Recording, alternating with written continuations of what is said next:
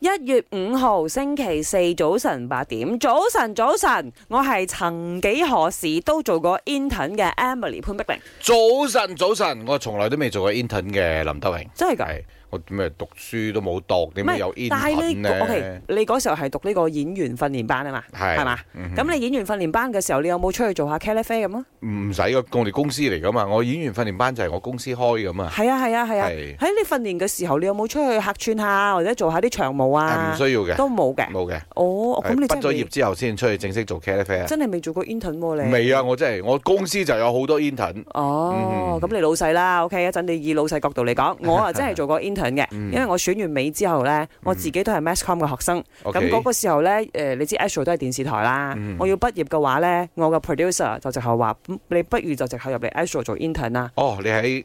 我哋公司裏邊做電視 intern 台嘅。哦嘅部門係做過 intern 嘅，嗰陣時你負責咩啊？誒即係我都係主持人，但係我負責做埋幕後嘅嘢咯，嗯即係 assistant producer 諸如此類啦，係我我我覺得啦，而家 intern 咧，佢佢嘅呢一個誒、呃好處咧，就喺、我唔知啦，放我哋公司，因為我係製作公司嚟咁，好多時候 intern 入到嚟咧，佢真係覺得好精彩。誒點解我哋每一日都幾乎有開工？佢可能咧今日哦，你今日幫手做道具， ，OK，負責美術嗰方面；哈哈我聽日咧誒誒喺呢一個誒、呃、負責安排誒、呃、飲食。嚇，啊！後日咧，你負責幫我做一田，所以佢覺得咧係好似打仗咁樣，日日都新鮮。因為我唔會當你係一個新人，啱，當然啦，你有個阿 head 咧，佢會話俾你聽你要做啲乜嘢，嚇但嚇係嚇好。玩嘅，佢哋覺得係啊，好梗係玩嘅啦！你嘅生活由學生，你忽然間變得幾精彩。啊係，因為因為點解呢？呢個係 mass com 嗰啲啱啱嗰啲啱學生啊，但係有啲有啲部門咧，譬如我去學緊 account 嘅，咁佢做 intern 咧，可能就唔係咁精彩嘅嘢啦，都精彩嘅。可能翻到公司就係做 office 嘅嘢係咯，或者咁講，因為佢哋本來係讀緊書，書裏邊嘅資料噶嘛。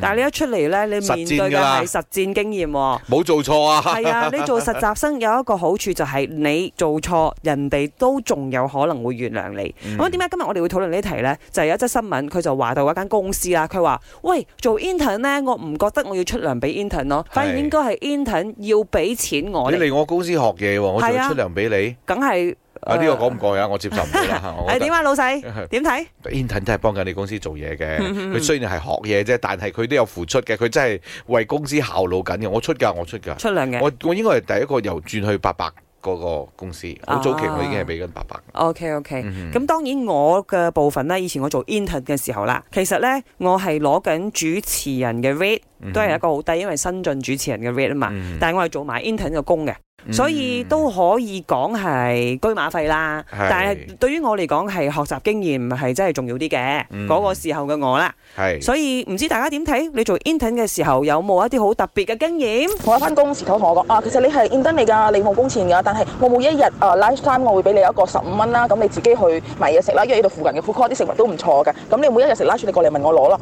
咁我就咁樣做開三個幾月，到最尾我先知道哦，原來佢擺明係揾我笨㗎，因為其他啊其他原本做緊工嘅都會同我講啲 old staff 就會同我講，其實 intern 有工錢㗎，秘職最少有六百㗎，唔會係好似你咁日日攞十五蚊食飯。